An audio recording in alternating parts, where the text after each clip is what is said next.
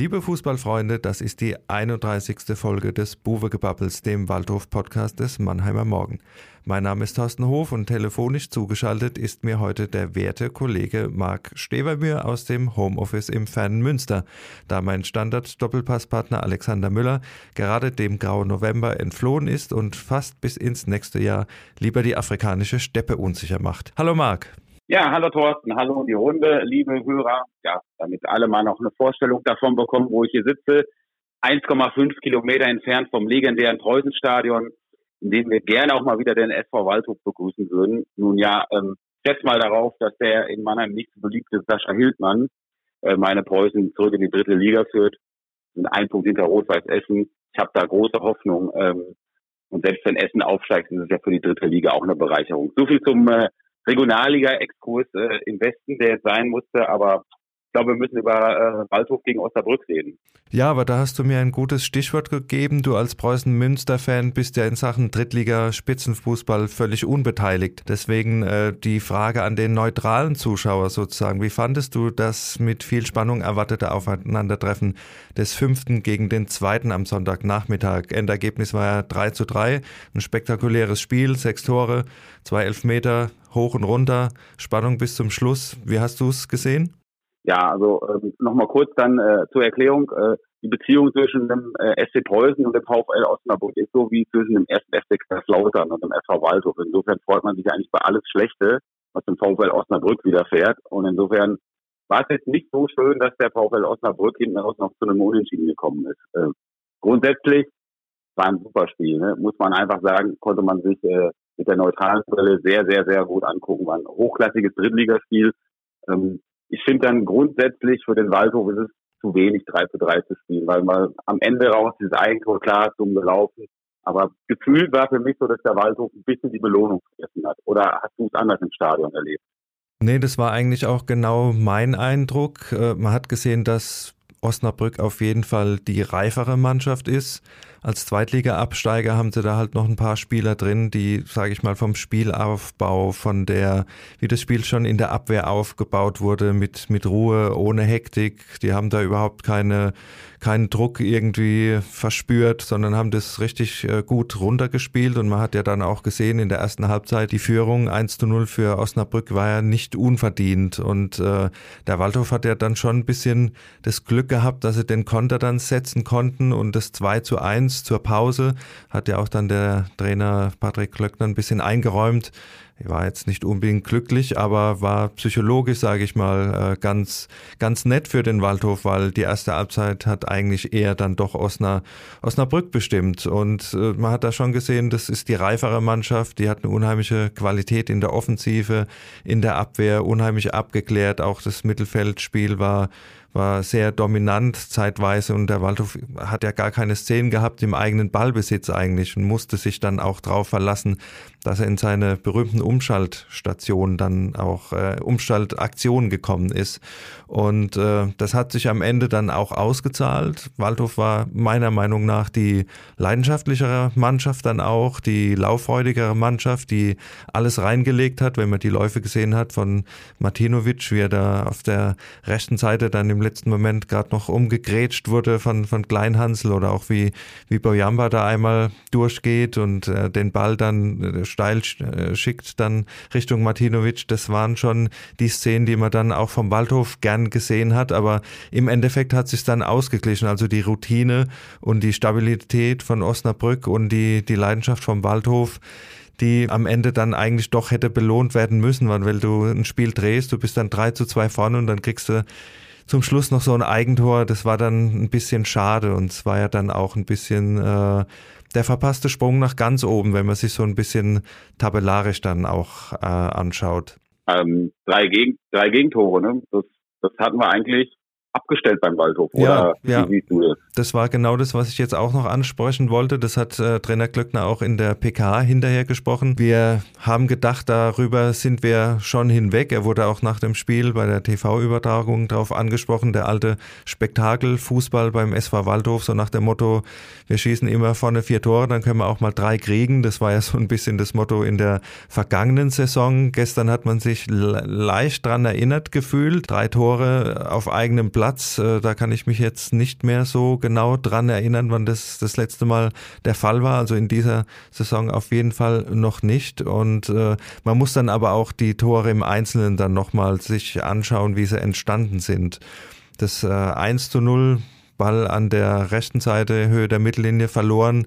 Dann waren es zwei, drei schnelle Pässe und äh, blitzsauber rübergelegter Ball an die Strafraumkante, den, den Kunze dann einfach da einnetzt. Äh, humorlos. Das zweite Tor, Standardsituation. Da müssen sich die Waldhöfer dann wirklich äh, vor werfen lassen, dass er halt den äh, Simakala da völlig aus dem, dem Blick gelassen haben. Der durfte da vorspazieren bis in den 5-Meter-Raum und einköpfen. Das war sehr schön einstudiert und war dann auch von Erfolg geprägt und das dritte Tor dann auch wieder nicht unmittelbar jetzt ein individueller Abwehrfehler, sondern einfach eine, eine Kiste, wo du den Ball nicht vernünftig klärst, der kommt dann wieder zurück, ist der zweite, der dritte Ball und dann gerätst du unter Druck und du kannst da Marcel Segert ja auch gar keinen Vorwurf machen im Endeffekt, dass der Ball dann ins eigene Tor geht. Er war da im letzten Moment da, wenn er da nicht gewesen wäre, hätte der Gegenspieler den Ball sicher über die Linie gedrückt. Also insofern war es dann auch ein bisschen erzwungen das Gegentor, aber die Fehler sind schon weiter vorne passiert und das war dann auch ein bisschen das, worüber sich die Spieler, wie zum Beispiel Martinovic selbst dann drüber geärgert hat, dass man halt zu Hause keine drei Tore bekommen sollte und dass man als äh, Abwehr oder als, als Defensivverbund von vorne das eigentlich schon viel besser gelöst hat in dieser Saison. Und das ist ja auch der Punkt, wo sich der Waldhof durchaus verbessert hat in dieser Spielzeit. Das hat ja auch dann tatsächlich die Wirkung, dass äh, der Waldhof jetzt da auch steht, wo er steht, dass er halt nicht mehr die äh, drei, vier Tore kriegen und dann doch noch nur unschieden spielen, sondern die Spiele zum Schluss dann auch auf ihre Seite gezogen haben. Das wäre jetzt schade, wenn man jetzt wieder in so einen Druck da reinfällt, in so eine, in so eine Schieflage, aber da mache ich mir jetzt eigentlich keine großen Sorgen, weil äh, ich denke, das wird analysiert und das kann der Waldhof besser. Das hat er dieses Jahr schon gezeigt und man muss halt einfach auch sehen, dass mit Osnabrück wahrscheinlich die beste Mannschaft jetzt im Karl-Benz-Stadion zu Gast war. Also für meinen Blick waren die sogar noch einen Ticken besser als äh, Magdeburg zum Saisonauftakt, wo äh, der Waldhof ja die erste und bisher einzige Heimniederlage dann auch kassieren musste. Ähm, vor Spiel war ein Thema, ähm, wer zwischen den Pfosten stehen wird. Es äh, ist dann wieder äh, Timo Königsmann gewesen. Ähm, wie siehst du diese Personalie? Fandest du es äh, okay? Fandest du es richtig? Oder auch im Zusammenhang mit den Gegentoren? Wie siehst du die Personalie? Ja, also es war jetzt keine große Überraschung. Wenn man sich die bisherige Saison so ein bisschen ansieht, dann hat Timo Königsmann ja durchaus bewiesen und äh, das Vertrauen auch zurückgezahlt, dass man ihn, ihn gesetzt hat zu Beginn der Saison, dass man ihn da als klare Nummer eins nominiert hat und das hat er unter Beweis gestellt, dass er das sein kann. Die Auszeit war ja dann ein bisschen erzwungen sozusagen, das war ja keine Verletzung, sondern das hat ja mit den ganzen Corona Quarantänen zu tun, mit denen der Waldhof da ab Mitte Oktober zu kämpfen hatte. Und das, äh, wie gesagt, war ja keine leistungsbedingte, kein leistungsbedingter Wechsel zwischen den Pfosten. Man muss sagen, Jan-Christoph Bartels hat äh, die Sache dann auch gut gemacht. Man kann ihm da nichts vorwerfen.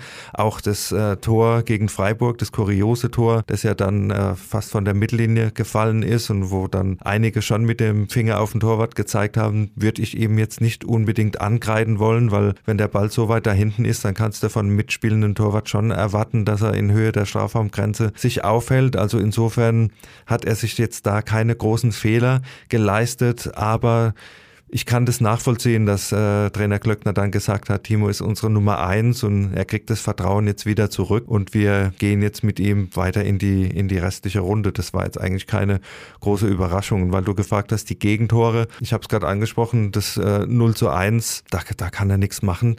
Äh, genauso wie beim äh, 0 zu 2, klar, kann der Torhüter seinen Fünfer, seinen Fünf-Meter-Raum da energischer verteidigen, aber wenn der Spieler so einen Anlauf hat und da reinkommt und unbedrängt einköpft, da kannst du dem Torhüter auch keinen Vorwurf machen. Ja, und das äh, dritte Gegentor haben wir eben auch kurz angesprochen. Eigentor, da, da machst du halt, da machst du gar nichts als, als Keeper. Das war extrem unglücklich, es war ein extrem unglücklicher Einstand für ihn, weil er hat auch ansonsten nicht viel zu halten bekommen der eine Post, äh, Ball an den Pfosten gleich zu Beginn und danach war eigentlich jeder Schuss drin, aber du kannst es nicht am, am Torwart aufhängen.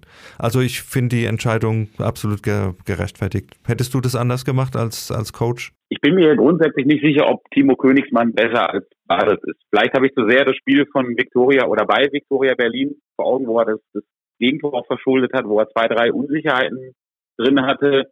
Ähm, aber ganz grundsätzlich, und das gilt für jede Fußballmannschaft, äh, finde ich, und so hast du es eben auch schon gesagt, ich bin ein Freund einer klaren Nummer eins. Und wenn sich ein Trainer für eine klare Nummer eins entscheidet, und das ist nun mal Frau Königsmann, und diese Nummer eins auch gesund ist, dann muss sie auch spielen. Insofern finde ich die Entscheidung dann auch nachvollziehbar und konsequent. Auch, auch konsequent. Ob er wirklich besser ist, wie gesagt, als Bades, da bin ich mir nicht so sicher.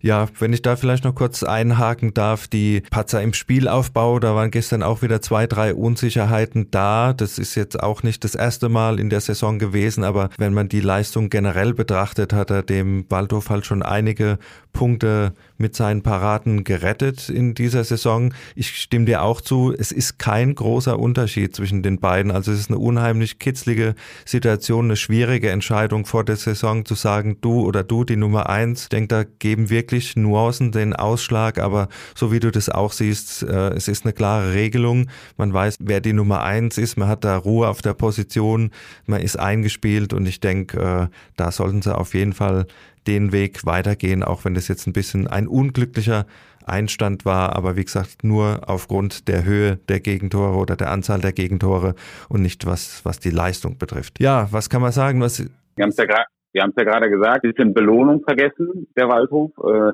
auch mit Blick auf die Tabelle, da war ja ein, ein schöner Sprung drin. Ähm, wie siehst du insgesamt die Tabellensituation? Vor allen Dingen äh, für die Fanseele nicht so ganz schön wahrscheinlich, dass der äh, Verein aus der Pfalz vorbeigezogen ist? Oder wie siehst du das?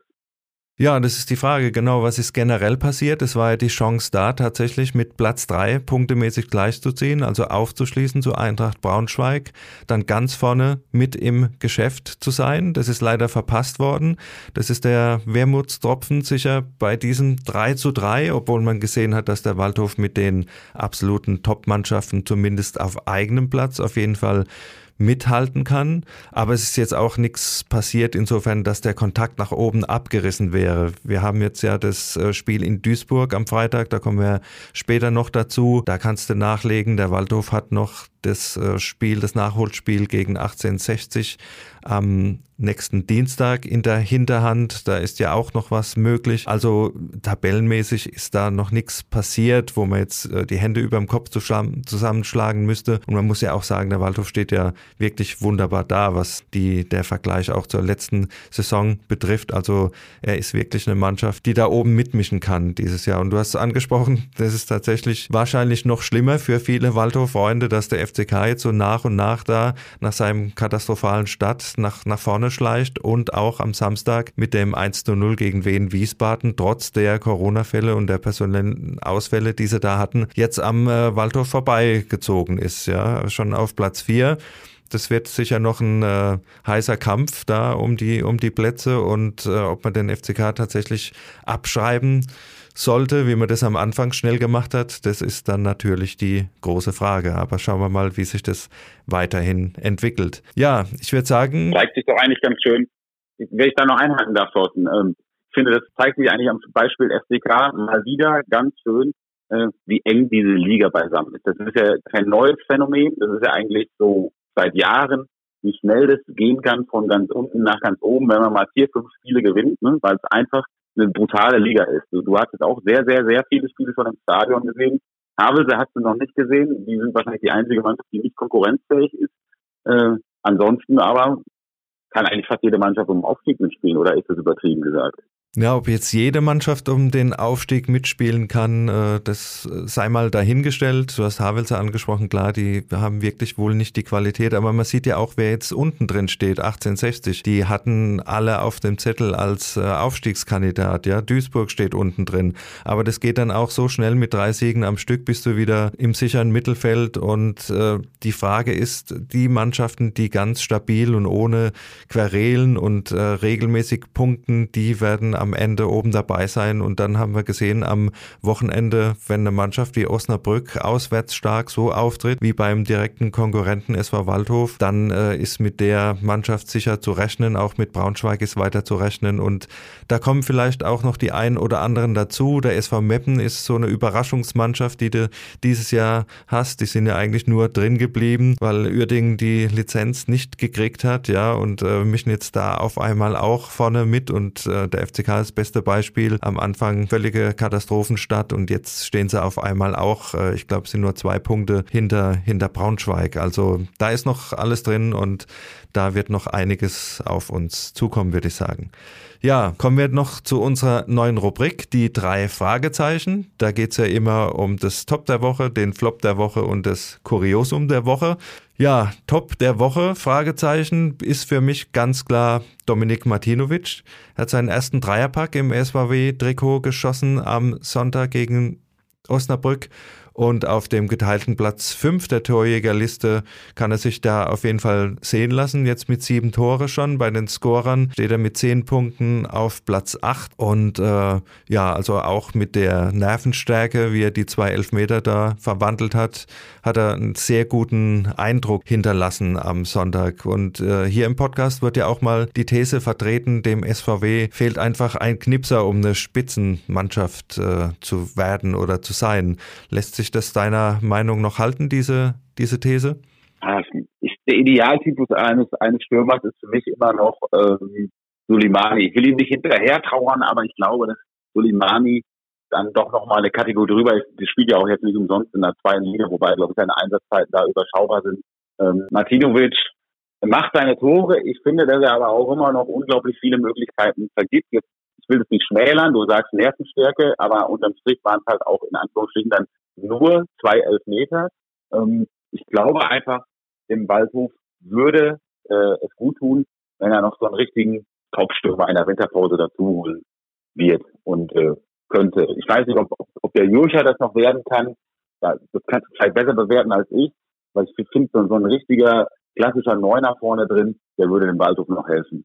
Ja, sehe ich ähnlich. Also wir sagen ja auch schon die ganze Saison, dass wir vielleicht oder dass der Waldhof einfach auch noch einen anderen Typ Stürmer vorne einfach mal braucht, der von der Körpergröße oben weiter angespielt werden kann, der vom, vom körperlichen dann doch noch mal was anderes darstellt vielleicht. Das wäre die ideale Ergänzung, ohne jetzt die Leistung von äh, Martinovic schmälern zu wollen, den ich am Anfang auch immer ein bisschen skeptisch betrachtet habe, nachdem ich ihn von Groß Asbach eigentlich nur als Spieler hinter den Spitzen kannte. Aber wie gesagt, mit seiner Schnelligkeit und äh, du hast angesprochen, klar, er hat noch ein paar Chancen sicher liegen lassen im bisherigen Verlauf, aber er ist im, im Sturm auf jeden Fall nicht mehr wegzudenken und das ist ja dann auch der nächste Punkt, wenn der mal ausfällt. Gillian Jurscher hat jetzt einen Aufwärtstrend gehabt, zuletzt ist aber auch ein ähnlicher Stürmer von der Statur, der eher von seinem Tempo, von seiner Technik lebt. Und wenn du bestehen willst oder wenn du auch mal einfach ein anderes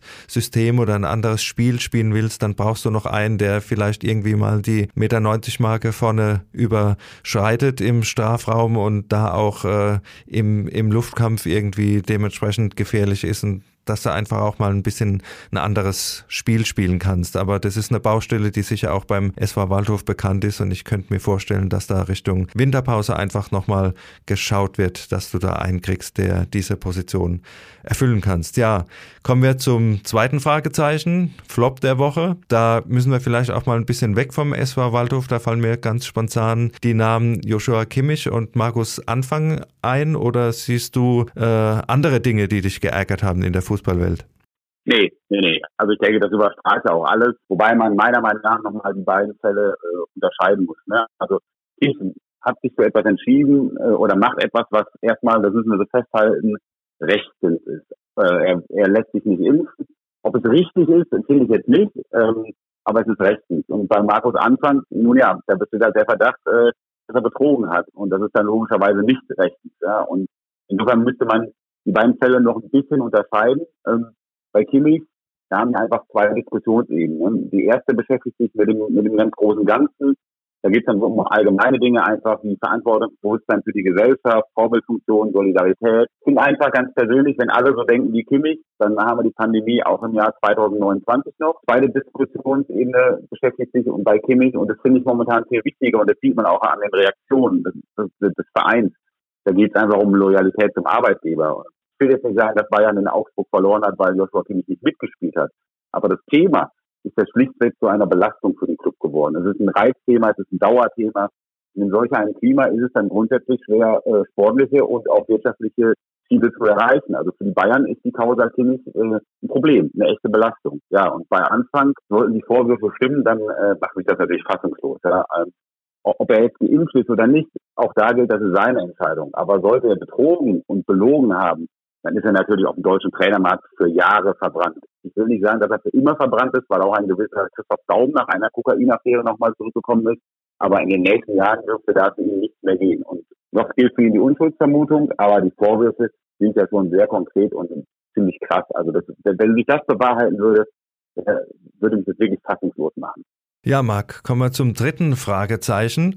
Und zwar ist es das Kuriosum der Woche. Und da würde ich einfach mal davon ausgehen, dass es ausnahmsweise mal gute Nachrichten vom Trainingsgelände des SV Waldhof gibt. Die Bedingungen sollen okay sein, hat man letzte Woche verlauten lassen. Ich habe da extra nochmal in der Pressekonferenz nachgefragt, weil ja jetzt immer die Zeit ist, wo der Trainer, egal wie er denn heißt, seit den letzten fünf, sechs Jahren beim Waldhof dann immer das Klagelied von der großen Kuhwiese anstimmt, dass die Verletzungsgefahr groß ist, wann die Stadt endlich mal was macht. Und ich wollte eigentlich auch schon meinen Standardartikel der letzten äh, fünf Jahre rausholen, um den jetzt wieder aufzusetzen. Aber es ist wohl tatsächlich so, dass jetzt, äh, wo der SV Waldhof das Trainingsgelände Alsenweg in Eigenregie übernommen hat, dass die Trainingsbedingungen tatsächlich okay sind dort. Trainer Glöckner hat nochmal bestätigt, ja, das ist so. Und auch das Team, das sich da kümmert, kann jetzt direkt nach dem Training auf den Platz die Schäden so ein bisschen beheben. Die Geräte sind da, um das Ganze zu bewerkstelligen. Und ich glaube tatsächlich, dass wir dieses Jahr diese Diskussion nicht kriegen. Und das wäre wirklich äh, ein sehr kurioser oder auch ein, ein, sehr positiver Punkt, den wir in diesem Herbst beim SV Waldhof mal vermerken sollten. Also, das wären also beste Voraussetzungen für die Partie am Freitag in Duisburg, wenn da vernünftig trainiert werden kann in dieser kurzen Woche. Und wenn man auf den Gegner schaut, ich habe es vorhin schon kurz angesprochen, mittlerweile auf Platz 18, dem MSV fehlen zwei Punkte zum rettenden Ufer. Und äh, auch der Trainerwechsel hat sich jetzt nicht ganz so als das Allheilmittel ausgezahlt, das man vielleicht gedacht hat. Seit Mitte Oktober ist ja da Hagen Schmidt für Pavel Dotschew am Ruder und die Bilanz ist ja überschaubar.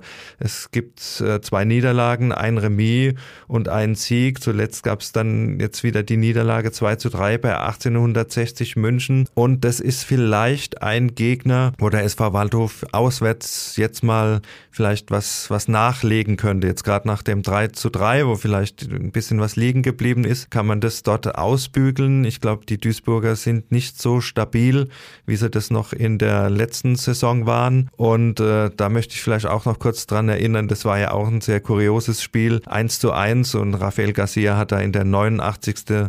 89. Minute noch den Foul-Elfmeter gehabt, den er dann vergeben hat und Martinovic den Nachschuss auf den Torhüter platziert hat. Das war da, da war der Sieg schon auf dem Silbertablett und vielleicht gelingt da am Freitag mehr. Der Gegner gibt es auf jeden Fall her und äh, auch Marc Schnatterer hat nach dem Spiel am Sonntag gesagt, wenn wir es jetzt mal schaffen, auch auswärts ein bisschen dominanter aufzutreten, dann sollte da vielleicht was gehen. Was ist dein Tipp für das äh, Duisburg-Spiel, um das da vielleicht auch ein bisschen abzurunden? Ja, der Druck, Druck in Duisburg ist auch massiv natürlich, ne, auf, auf, auf dem ganzen Verein. Jetzt ein wichtiges Spiel bei Westig verloren, wo übrigens ein gewisser Herr Mölders ja wieder getroffen hat. Ne? Also der, wir hatten es ja gerade vom anderen Stürmertyp, der in schlank und jung, der wäre vielleicht noch was äh, salopp daher gesagt für den Waldhof, wenn es so ein Spielertyp gäbe. Davor haben sie Duisburg äh, Victoria Berlin geschlagen, was wiederum zeigt, dass die Mannschaft durchaus konkurrenzfähig ist. Ich halte unglaublich viel von Victoria Berlin, weil ich den Spielstil äh, sehr spannend finde. Ähm, ja, aber andersrum, der MSV hat, glaube ich, 27 Gegentore. Da geht also was, ne, den SV Waldhof nach vorne. Und äh, ich sag mal, Das wäre jetzt so ein klassischer Auswärtssieg eines äh, Favoriten. Äh, 1 zu 0, Torschütze Jurcha. Jurscher wird eingewechselt, ja. macht ein Joker-Tor. Ja, okay. bei dem Jungen mal gegönnt. Alles klar. Da würde ich mich anschließen. Ich würde allerdings sagen, der Waldhof trifft zweimal in Duisburg, kriegt aber auch ein Gegentor. Auf die Torschützen lege ich mich jetzt nicht fest, aber ich denke, dass es jetzt mal mit dem Auswärtssieg endlich klappen sollte. Die Vorzeichen sind auf jeden Fall da. Ja, das war's dann auch mit der heutigen Folge und wir freuen uns wie immer auf euer Feedback und weitere Ideen. Schreibt am besten an podcast.marmo.de und folgt uns auf Facebook und Instagram. Lasst uns ein Abo da, damit ihr auch in Zukunft keine Folge mehr verpasst und wenn ihr Spaß an Podcasts habt, hört doch auch mal bei den Eishockey-Kollegen und dem MM Adlercheck rein. Also, tschüss bis zum nächsten Mal am 8. Dezember, wenn wir uns nach dem Heimspiel gegen den SV Wien Wiesbaden wieder melden und und nochmal Grüße nach Münster. Marc, mach's gut. Auf Wiedersehen in die Runde und äh, gönne dem Waldhof natürlich den Aufstieg. Und wenn es nicht klappt, dann bitte nächste Saison nach Münster reisen. Alles klar, dann kannst du dann dementsprechend auch die Spiele dort betreuen. Also bis dahin macht's gut, bleibt gesund und tschüss, bis zum nächsten Mal.